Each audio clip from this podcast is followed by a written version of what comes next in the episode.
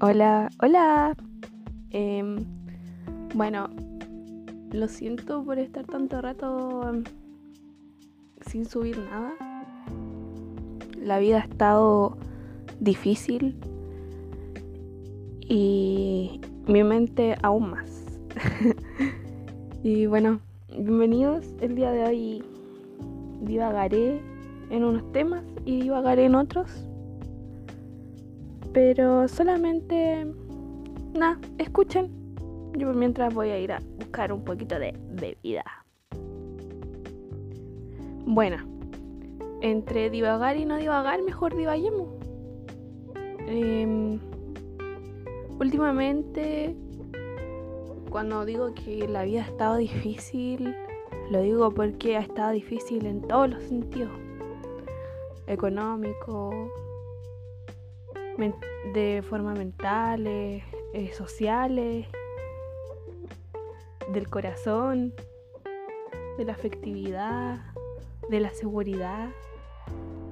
No seguridad relacionado a, a lo que los medios masivos de comunicación están ahora poniéndole énfasis, como a la seguridad en el traslado, a la seguridad en, del delito y cosas así, no, me refiero bueno, no sé si pueden escuchar de fondo que hay un pájaro. Obvio que se va a escuchar. Bueno, ese pájaro, hablando de divagar, este pájaro es el pájaro de mi mamá. Se llama Lolita, es un agaporni. Y te escucha conversar sola porque piensa que está hablando, está hablando por teléfono, entonces se mete entre medio y no quiere que tú hables con nadie. Pero bueno, entonces este, este capítulo no lo haré sola, lo haré en conjunto con la Lola. ¿Cierto, Lola? Ahora sí que calla. Vergüenzas. Bueno, ha estado difícil en todos esos sentidos. Y en los sentidos familiares también. Y hay un momento en el que uno necesita tener los pies en la tierra. Que alguien te baje de ese torbellino en el que está ahí y, te abrace de la forma que sea emocional o, físicamente y te diga así, vuelve si estás perdida o, si perdiste el camino en algún momento, yo también, pero vuelve, vuelve, estamos, estamos aquí, seguimos juntas, juntos, juntes y hay que seguir, ¿cachai? Y aunque te siga costando eh, la, manita amiga va a estar ahí. Eso ha sido uno de los motivos últimamente por los que he podido seguir, creo yo. He tenido algunos problemas familiares últimamente y sortearlos no ha sido fácil. Para nada. Pero menos mal que he podido canalizar y, ver eh, desde dónde me puedo agarrar para no hundirme o, quedar flotando.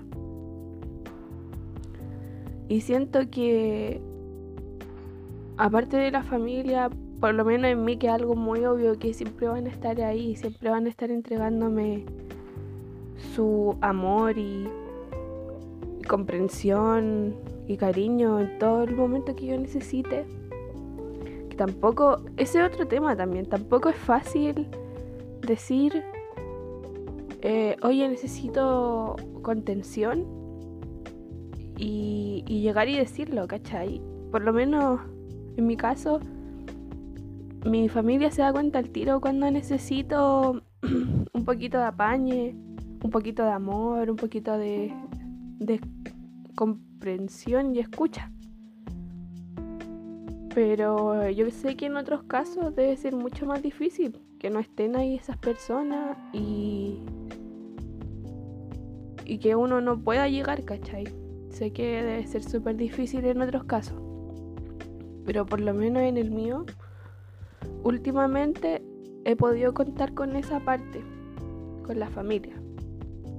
Esta institución de la que me quejo a veces, de la que la que detesto en otras ocasiones y, y la que al final me ha formado y, y aparte, conjunto con la sociedad, también me ha, me ha hecho mal y bien. Pero últimamente me ha hecho más bien que mal. Y a partir de eso creo que es fundamental darse cuenta de qué tipo de, de lazos familiares, afectivos uno está construyendo. Y y cuestionarlo, tensionarlo junto a la familia y decir, ¿sabéis que a mí no me gusta esto? hagamos esto otro, podemos llegar a un acuerdo, porque todo me está haciendo daño o, o yo estoy haciendo daño con esto.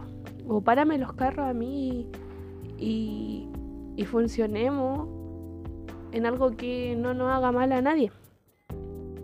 Bueno, todo eso eh, los estaba cuestionando y, y menos mal que tengo un buen apoyo, un buen círculo familiar, en que puedo descansar, pero que no siempre quiero hacer uso de él porque yo sé que si yo me canso conmigo misma, ni me imagino el resto con sus problemas y, y con y conmigo, que igual no se tiene que poner del otro lado.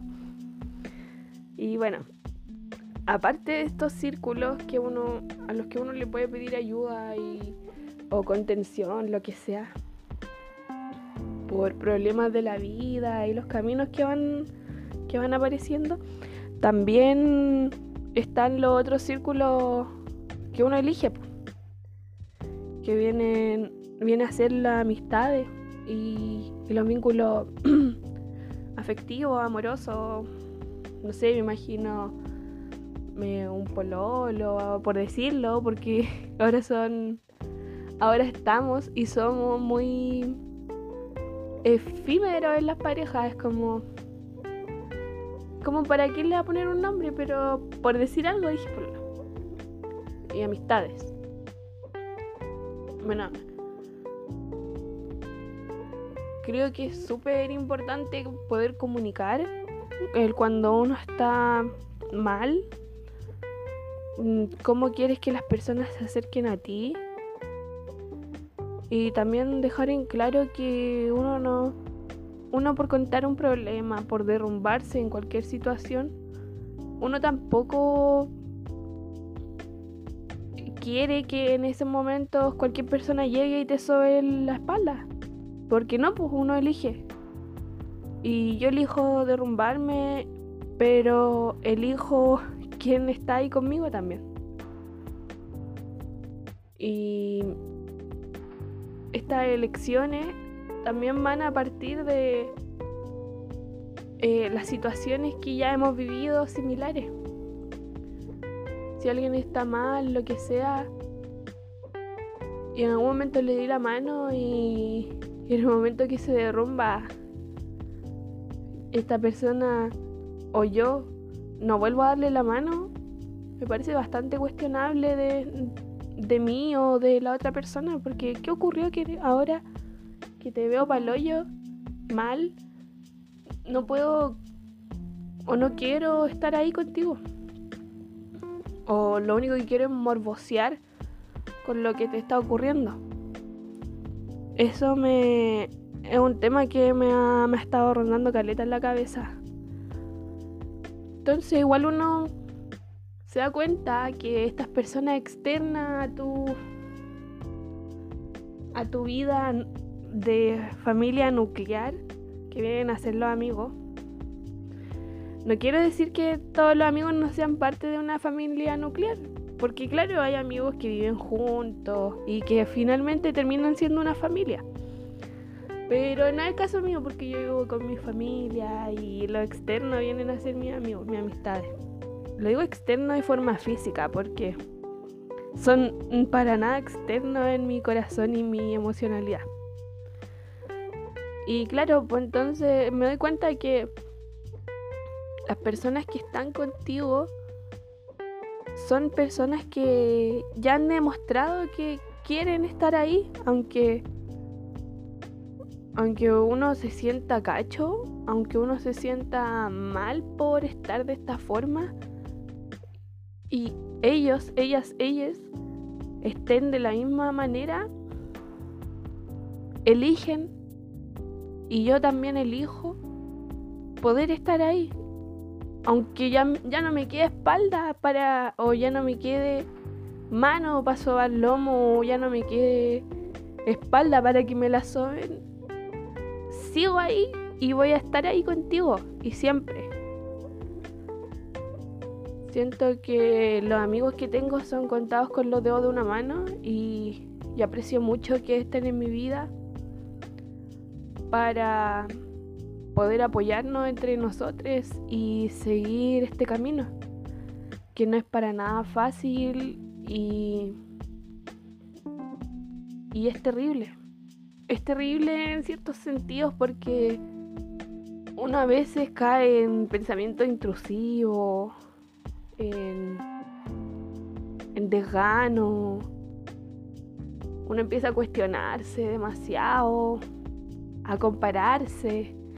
Al final igual uno termina teniendo lógica del capital hacia uno mismo. Y claro, ¿cómo uno no va a tener estas lógicas si es lo que uno vive día a día y es lo que te está formando la sociedad también y es el charchazo que te pega la sociedad todos los días?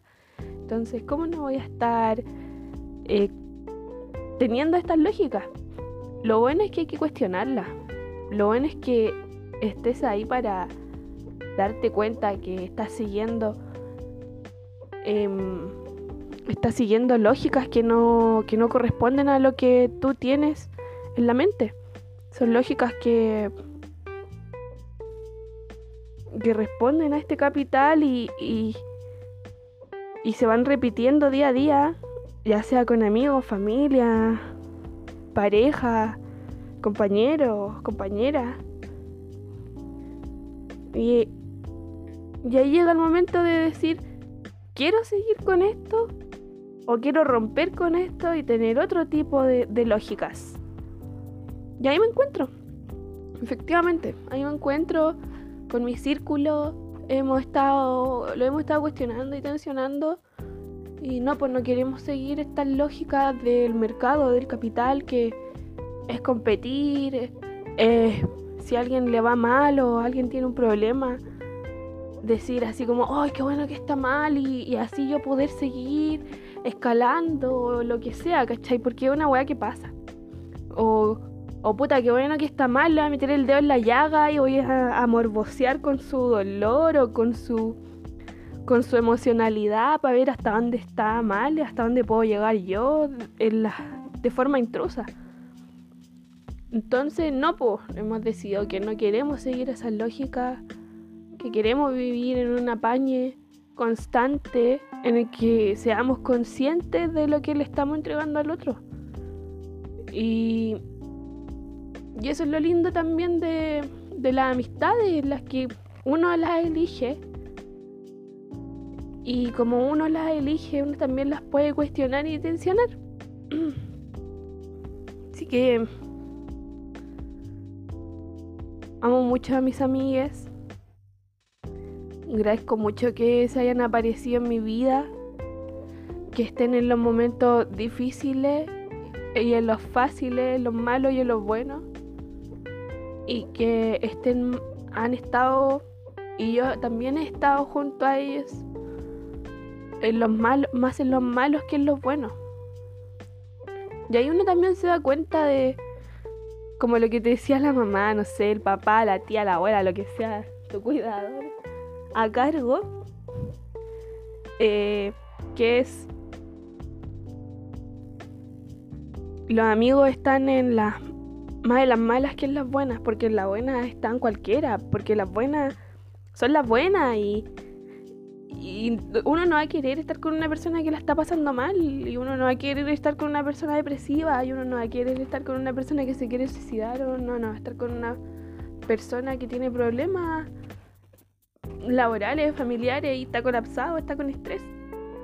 ¿Por qué no? Pues porque normalmente se tiende a pensar que es un cacho y yo también tengo mis problemas, así que chao. No, pues. No, pues eso no es lo que yo quiero y eso no es lo que, por lo menos en mi círculo, hemos estado conversando de manera explícita e implícita. Creo que las amistades, todas las amistades son políticas. Eso lo he hablado con mi hermana. Y mi hermana siempre me ha dicho lo mismo, las amistades son políticas.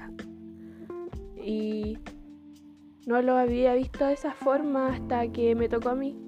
Y claro que sí, pues las amistades son políticas, las amistades son decisiones, las amistades son posturas y son posicionamientos. En los que no siempre tenemos que estar de acuerdo, pero sí hay una línea en común que nos une. Así que eso por el día de hoy. Em, espero que se haya escuchado súper bien y cuestionen sus amistades, cuestionen su familia.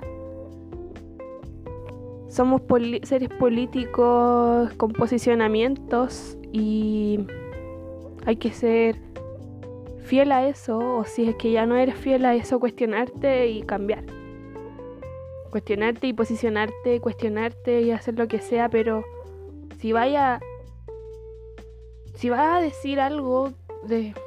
Yo soy así, de tal forma que sea de alguna forma transparente, porque para andar ocultando las intenciones, mejor me voy a, un trabajo y, todo el mundo te quiere apuñalar por la espalda. Espero que haya mucho más trabajo en los que no ocurra eso. O para eso me devuelvo al colegio y, y peleo con este compañero que en algún momento me dijo que quería me dijo que quería pasar mis notas porque no podía ser que yo fuera la nota más alta del curso porque era una mujer. Me voy para esos lugares, ¿cachai? No. Y si tengo algo que decir, que sea la cara y, no hacer. No hacer show y tensión aún más de los que. de lo que ya estamos. Cuestionanse y y remezcan, remesan, hagan un terremoto en, su ser y, y vean a quién tienen al lado. A veces pasan años y uno no se da cuenta de quién está a tu lado. Agradezco mucho a la gente que está a mi lado y, y agradezco yo mucho estar al lado de, de estas personas. Eso. Que tengan una buena semana. Estamos a martes y todavía queda semana, ya creo que se acabe. Este semestre ha sido muy duro. Ha sido como un charchazo, así que a seguir la vida, a funcionar bajo la lógica del capital en los estudios y... Y Napo, porque si uno está mal, un profe no te va a decir, bueno, no se preocupe, entregue el trabajo otro día, no. Te va a decir, bueno, yo igual estoy mal, así que tenés que entregar la cuestión igual. También son formas de, mercado y, y de capital que no sé cómo cuestionarlas, cómo cambiarlas, pero en algún momento, en algún momento me voy a encontrar con en un diálogo para poder pensar nuevas formas. Eso, que estén súper y eso. Que viva el K-Pop.